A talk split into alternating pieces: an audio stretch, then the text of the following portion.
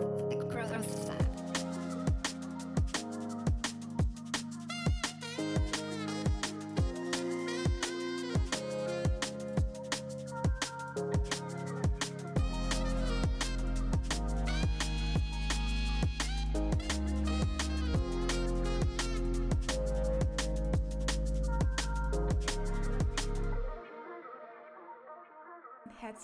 Willkommen zur 57. Episode von The Growth Lab, deinem Podcast zum Thema Training, Ernährung und Mindset und auch in der Bikini Bodybuilding Welt, weil genau in diese Welt steigen wir in der heutigen Episode wieder ein.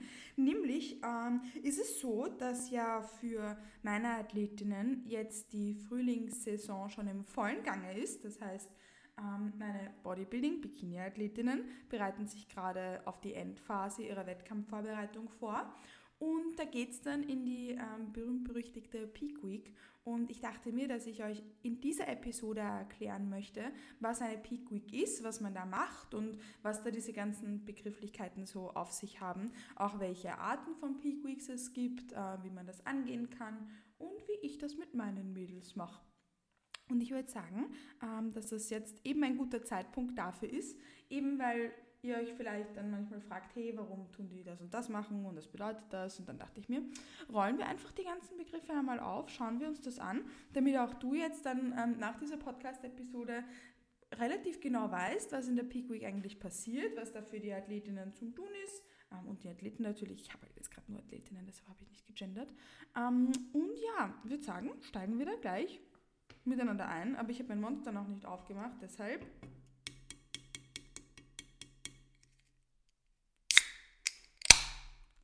ist es äußerst wichtig, dass wir das noch tun, bevor wir in die Podcast-Episode einsteigen. Cheers. Ja, amazing. Okay. That being said, schufen wir uns in die Peak Week. Aber bevor wir das tun, ähm, jetzt habe ich mein Monster geöffnet, noch ein kleiner Reminder, falls du meinem Podcast noch keine Bewertung auf Spotify und oder Apple Podcast dagelassen hast, würde es mir enorm viel bedeuten. Wenn du das noch tust, ähm, und das vielleicht noch nachholst. Äh, das funktioniert super unkompliziert, sind nur ein paar Klicks und bedeutet mir aber wahnsinnig viel.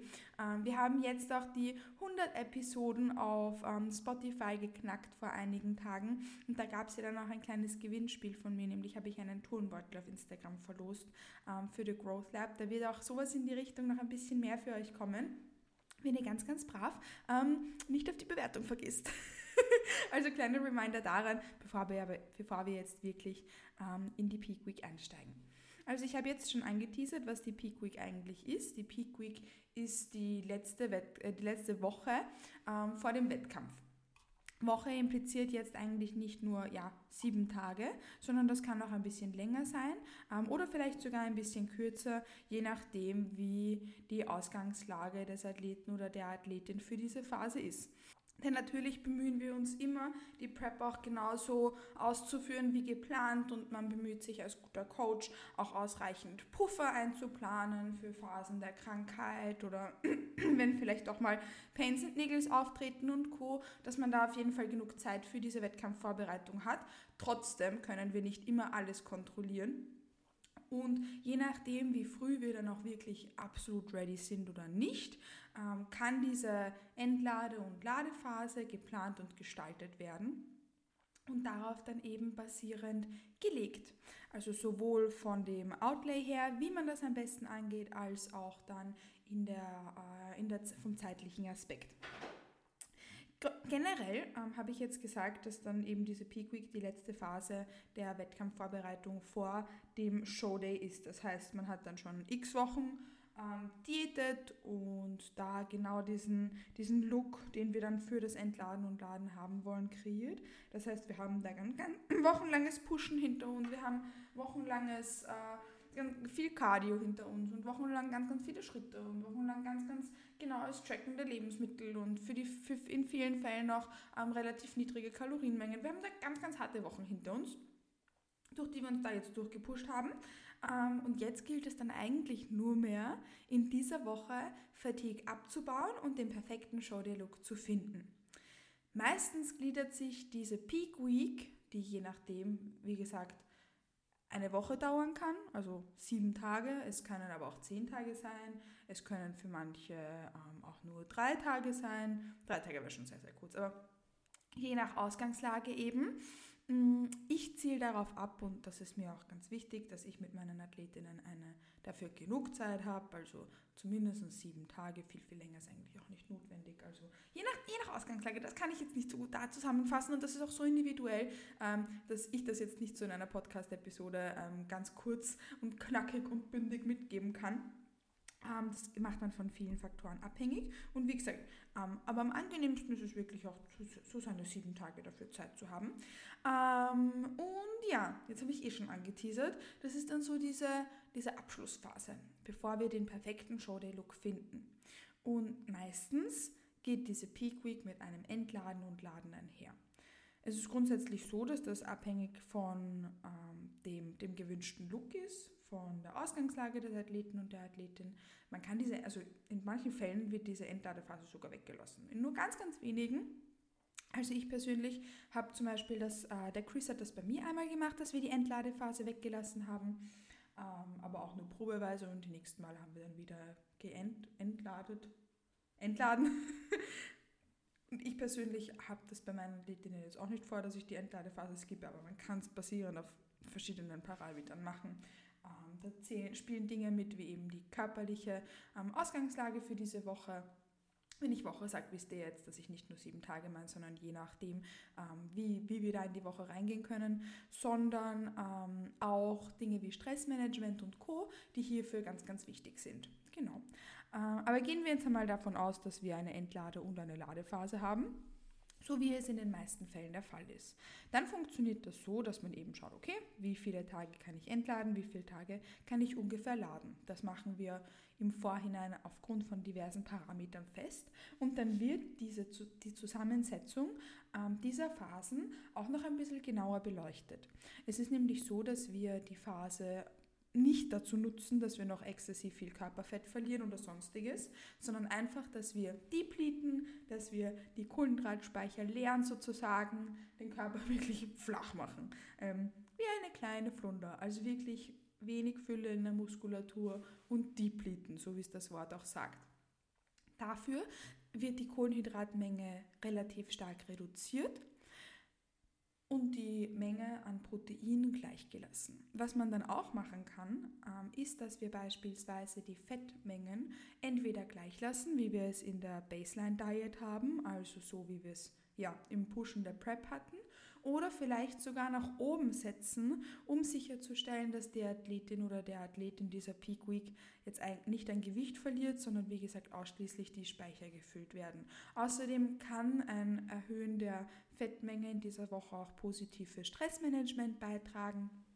Das heißt, wie man das gestaltet, ist von ganz, ganz vielen Faktoren abhängig und die gilt es da dann für den Coach zu berücksichtigen. Aber für euch ist das jetzt, glaube ich, da nicht so von relevant, nur dass ihr das im Schirm habt. Man kann das so und so machen. Ähm, also Kohlenhydrate werden auf jeden Fall reduziert, ähm, wobei man dazu sagen darf, dass in vielen Fällen ja ähm, eigentlich eh die Kohlenhydrate schon relativ niedrig sind, also dann auch nicht mehr so einen extrem großen Unterschied macht.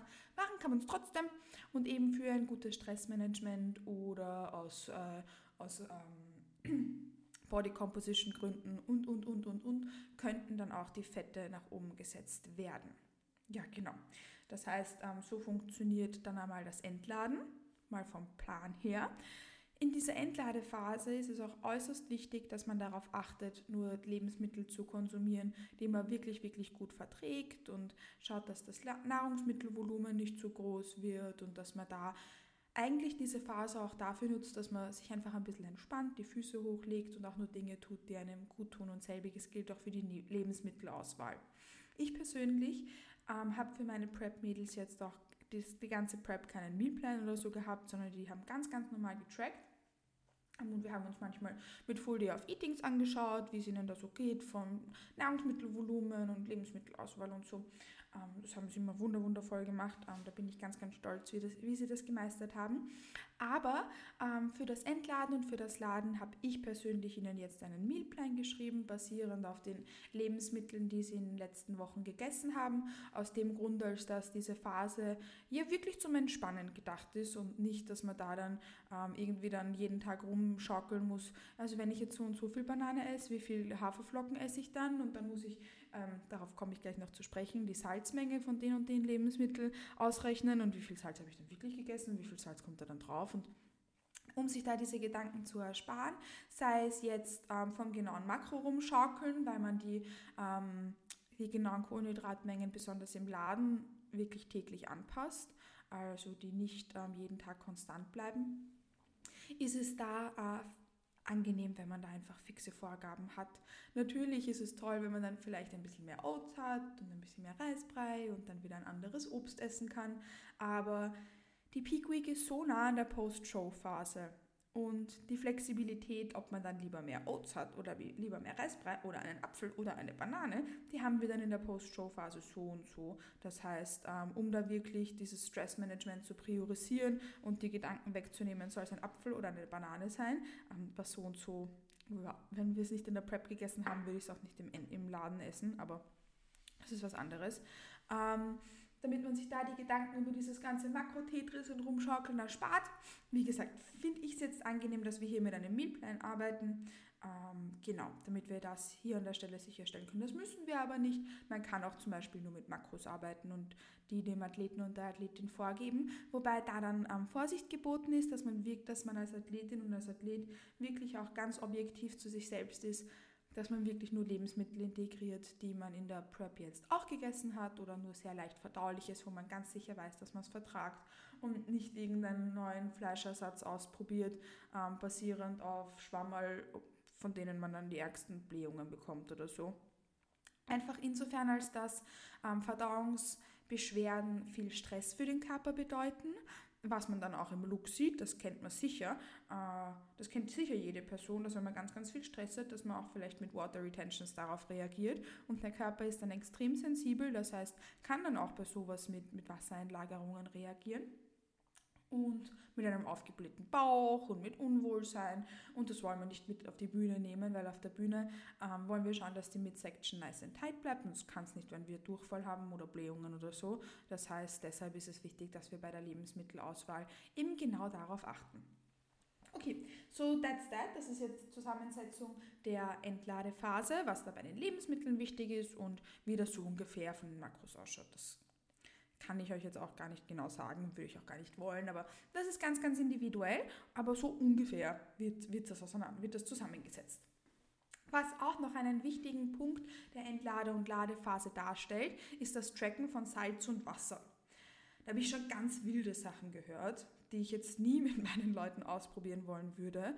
Aber ähm, was viele machen, ist ein sehr starkes Manipulieren von Wasser und Salz und ich, ich weiß, warum das passiert, aber ich weiß auch, dass es anders ein bisschen angenehmer sein kann und auch nicht so gesundheitlich gefährdend, denn ähm, das, Mani das starke Manipulieren vom Salz- und Wasserhaushalt kann wirklich, wirklich, wirklich gefährlich sein.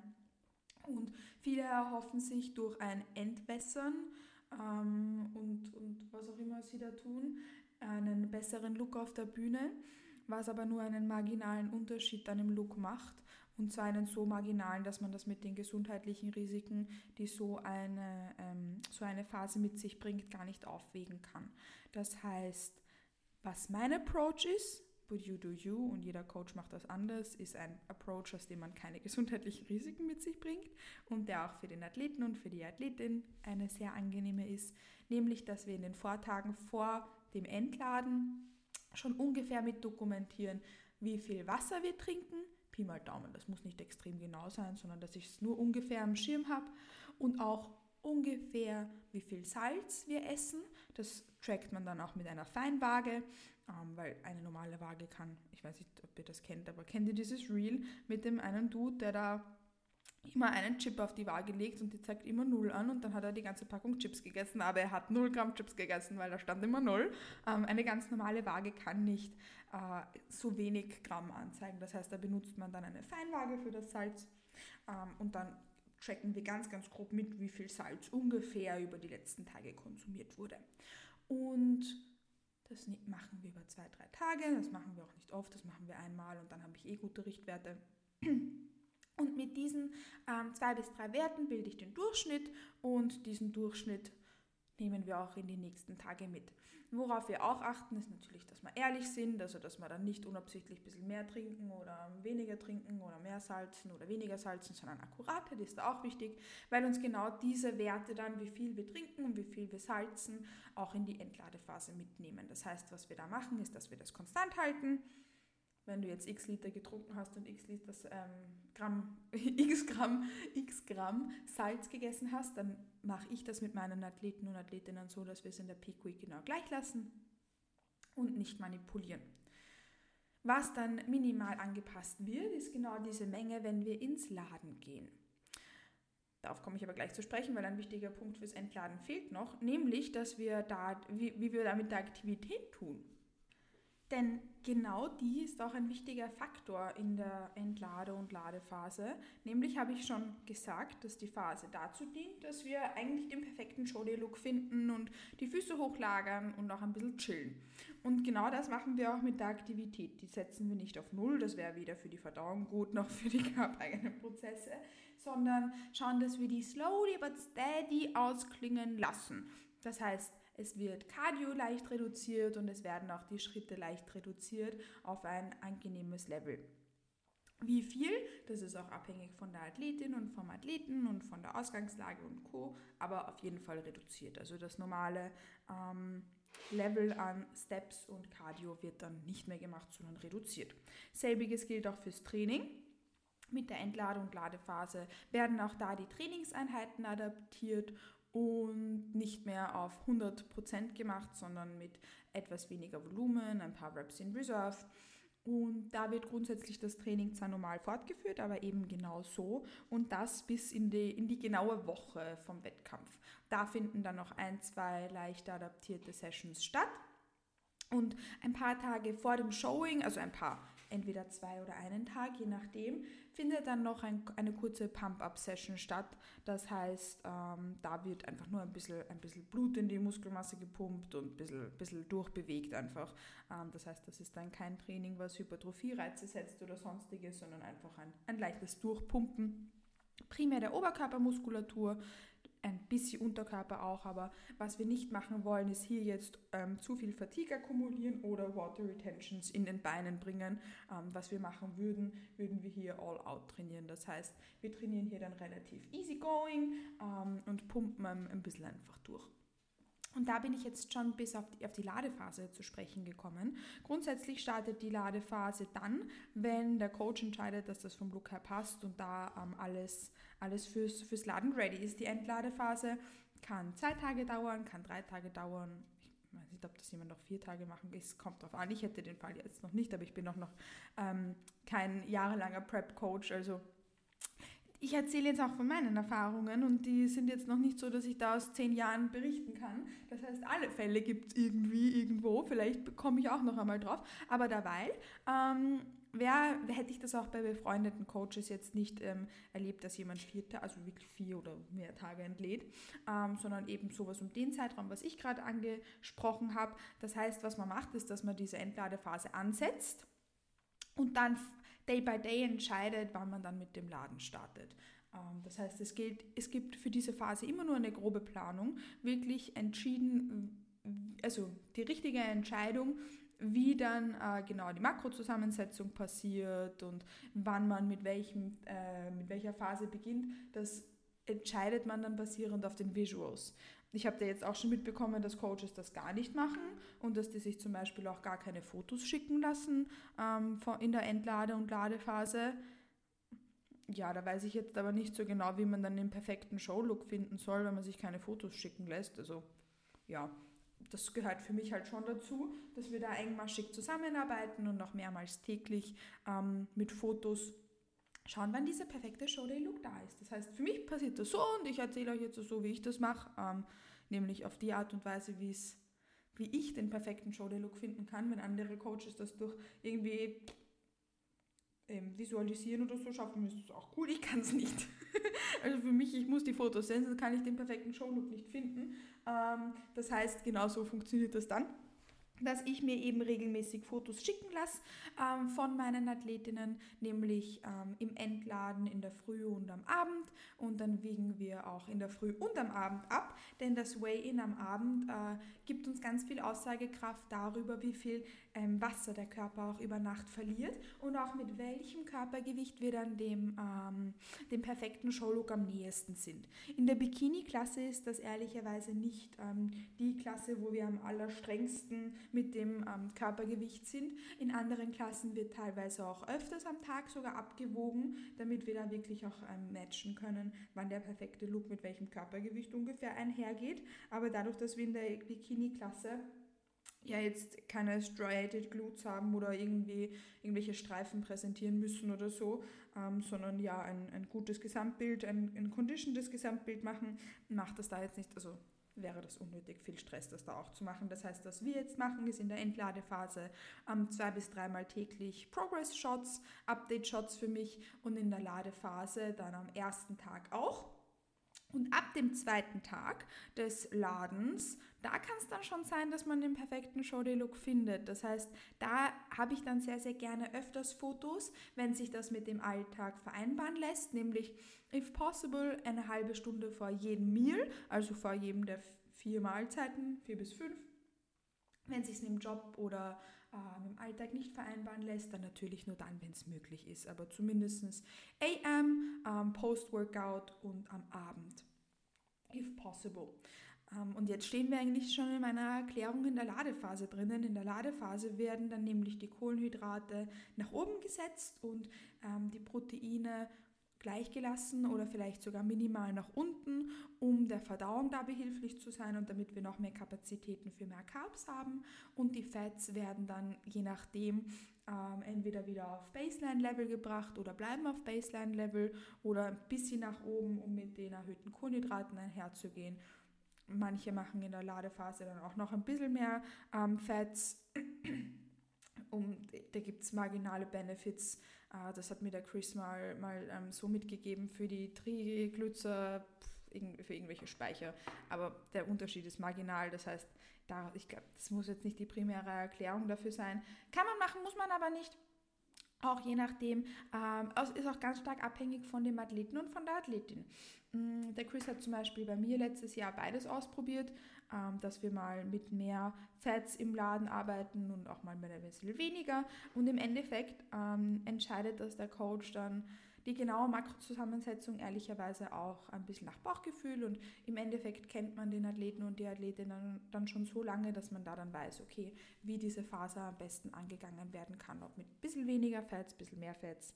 Ähm, genau ja, also so zusammenfassend ist das dann das, das, das Fazit. Man kann es mit ein bisschen mehr Fats machen, mit ein bisschen weniger Fats. It depends ähm, von dem Athleten und der Athletin individuell unterschiedlich.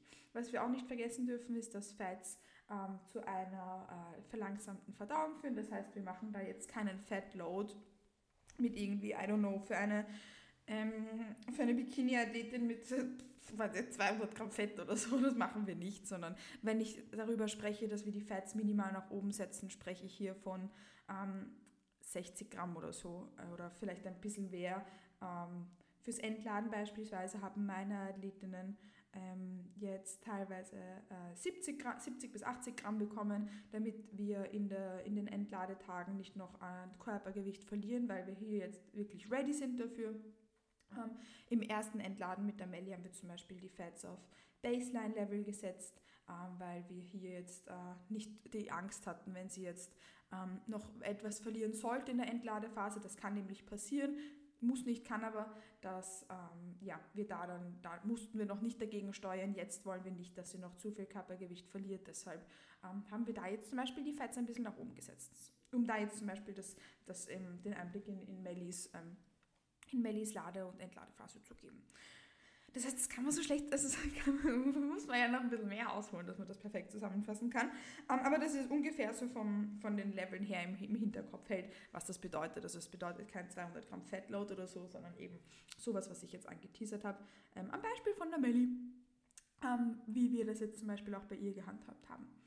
Und, und, und, und, und, und. Wie gesagt, werden dann hier auch die Kohlenhydratmengen adaptiert und das ganz individuell ähm, von der Menge her, je nachdem, wie viel die Athletin und der Athlet braucht, um einen vollen Look zu bringen. Ähm, im, je nachdem, wie viel man dafür die Baseline-Diet hatte und je nachdem, wie viel man dafür das Entladen hatte, können da ganz unterschiedliche Kohlenhydratmengen rauskommen. Also, dass man x bis x Gramm Carbs ist, das ist so individuell, dass ich auch da eigentlich gar keine Menge nennen möchte. Es sind auf jeden Fall ich hätte es nie erlebt, dass jemand zum Beispiel nur 100 Gramm Carbs isst fürs Laden oder so. Also es ist auf jeden Fall mehr, aber ich kann da jetzt keine gute Range nennen, weil das so individuell ist, ähm, dass man sich danach gar nicht richten kann. Also das kommt von Athletin zu Athletin so unterschiedlich drauf an, je nachdem, wie, die, äh, wie der Körper da auf verschiedene Mengen respondet. Ähm, was ich da sehr angenehm finde, wenn wir die Zeit haben, ist, dass wir die Kohlenhydrate dann langsam nach oben tapern und da von Tag zu Tag schauen, wie der Körper verdauungstechnisch anspricht und auch wie sich der Look entwickelt. Also Slowly but Steady hochtapern ist auch erstens für die Verdauung angenehm und zweitens, ähm, wie gesagt, dient ja diese Woche dafür, dass wir den perfekten Showday-Look finden. Das heißt, was wir machen, ist am ersten Tag die Kohlenhydrate jetzt basierend auf zum Beispiel Daten der Refeeds und so festzulegen und da dann Slowly but Steady über die nächsten Tage etwas nach oben zu setzen und mit den regelmäßigen Update-Shots, wovon ich ja schon gesprochen habe, schauen, hey, an welchem Tag habe ich zu welcher Uhrzeit mit welcher Kohlenhydratmenge Intus, mit wie viel Salz Intus, mit wie viel Wasser Intus den perfekten Look. Und genau das nehmen wir dann auch mit in den Showday, dass wir da dann über diese Ladephase den für uns perfekten Look gefunden haben und den versuchen wir dann am Showday nur zu replizieren.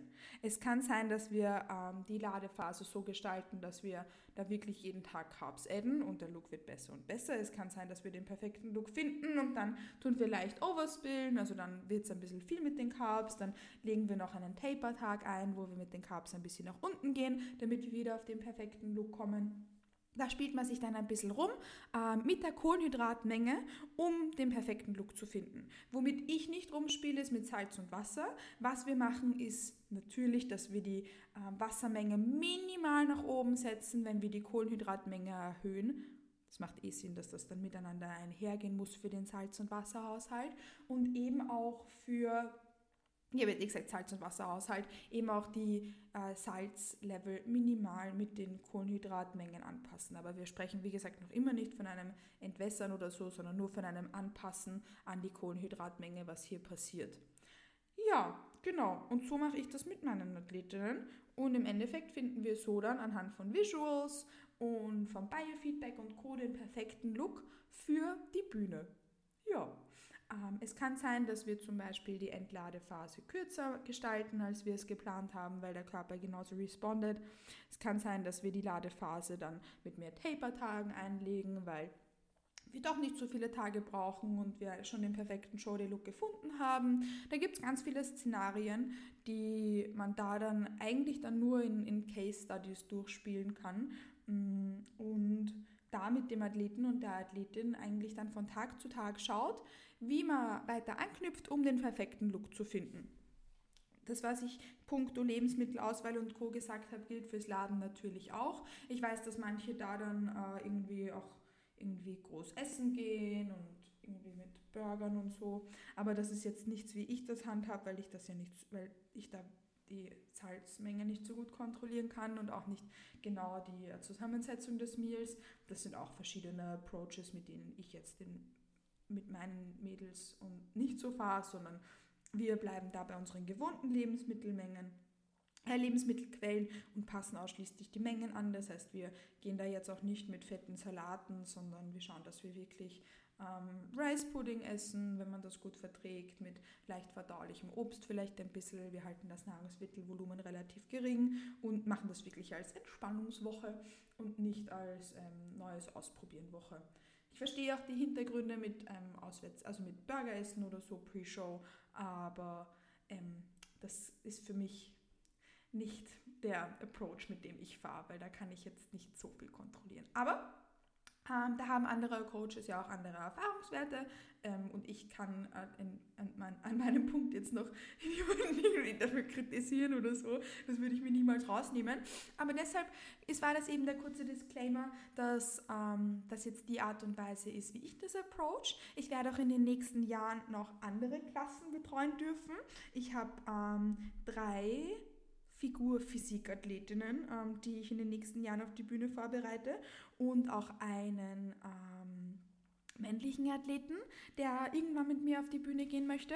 Und da werden wir das Entladen und Laden natürlich auch noch ein bisschen anders gestalten, als ich es jetzt ähm, dargestellt habe, weil primär das, was ich jetzt gesagt habe, ähm, wie flexibel das zu gestalten ist, also flexibel, so flexibel ist es jetzt nicht, aber ähm, ja, so flexibel unter Anführungszeichen, besonders für die Bikini-Klasse hier jetzt von Relevanz ist, weil wir da jetzt keine, ähm, irgendwie keine Streifen auf den Quad sehen müssen, die wir da herzeigen oder so, sondern im Gegenteil ein, einfach ein anderer Look gewünscht ist und da auch die Entlade- und Ladephase demnach auch ein bisschen anders angepasst wird. Ich habe mich bemüht, das so allgemein wie möglich zu halten. Aber vielleicht ähm, darf ich euch da dann, dann auch mal eine neue Episode dazu machen, wenn ich da mal meine Figurphysik und auch meinen ähm, männlichen Athleten, da wissen wir die Klasse noch nicht genau, deshalb kann ich das gerade nicht sagen, ähm, auf die Bühne stellen durfte. Let's see, ob ich da dann nämlich was anders machen möchte. Ich habe nämlich jetzt eh gesagt, das ist auch so eine Sache, ähm, wovon man was abhängig macht, wie der Athlet und die Athletin mit dem Coach zusammenarbeiten, wie lange man sich schon kennt und das ist dann nichts, was ich irgendwie auf, aufgrund von drei Parametern entscheiden kann, die ich euch in einer Podcast-Episode sage, sondern das ist e-, eine Zusammenarbeit. Und jetzt habe ich ein paar Parameter genannt, aber da kommen noch ganz, ganz viele andere dazu, die diese Entscheidungen beeinflussen. Und genau deshalb kommt dann vielleicht in eineinhalb Jahren noch eine neue Episode, wo ich das auf eine andere Klasse ein bisschen genauer machen kann. But as of now ähm, dient das so ungefähr den Richtwerten aus der Bikini-Klasse, aber ich habe mich trotzdem bemüht, das so allgemein wie möglich zu halten.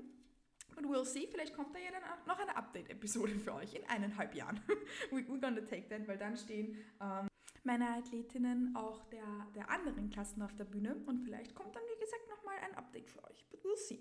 Jetzt hoffe ich, dass ich euch auf jeden Fall einen guten Überblick geben durfte und dass ihr ein bisschen was mitnehmen konntet darüber, wie sowas mit Entladen und Laden funktioniert. Wie gesagt, ähm, wenn ihr jetzt bei anderen äh, Coaches oder Podcasts, YouTube-Videos vorbei, schaut und hört. Vielleicht kommen euch dann noch andere Begrifflichkeiten auf den Weg, ähm, wie beispielsweise Entwässern und Co., was ich aufgrund von gesundheitlichen Risiken jetzt nicht machen möchte. Zumindest nicht mit meinen Athleten und Athletinnen, but you do you. Und da gibt es ganz viele verschiedene Approaches. Schließlich führen ja verschiedene Wege auch nach Rom. Ähm, das ist mein Weg nach Rom und der, der hoffentlich der entspannteste, angenehmste und der produktivste für meine Athleten und Athletinnen ist, weil er muss ja für niemanden passen, außer für mein Team, weil genau die bringe ich ja auf die Bühne und das ist unser Weg. Und genauso ist das eben unsere evidenzbasierte ähm, Herangehensweise, wie wir das machen und mit der ich auch ähm, to date sehr, sehr zufrieden bin. Ich hoffe, dass das jetzt klar war und ich euch ein paar Kleinigkeiten mitgeben durfte, dass ihr, wenn ihr jetzt ähm, eben die Frühlingssaison vielleicht beobachtet, ähm, verfolgt oder wenn ihr die Podcast-Episode zu einem späteren Zeitpunkt anhört und euch denkt, oh, genau das ist mir jetzt die letzten Tage begegnet. Now I know a bit more. Dann habe ich mein Ziel damit erreicht, dass ihr ungefähr einen Überblick über diese Phase haben konntet. Und vielleicht ist das auch für jemanden spannend, der daran denkt, auf die Bühne zu gehen. Und gern wissen möchte, was da dann so passieren könnte in den letzten ähm, Tagen vor dem Wettkampf, wie das denn so ausschaut. That being said, bedanke ich mich, dass du zu der Podcast-Episode eingeschaltet hast. Any questions, feel free, dass du mir gerne eine Instagram-DM schreibst. Das ist mein Handle at Madlik. Und ich freue mich schon auf die nächsten Episoden mit euch.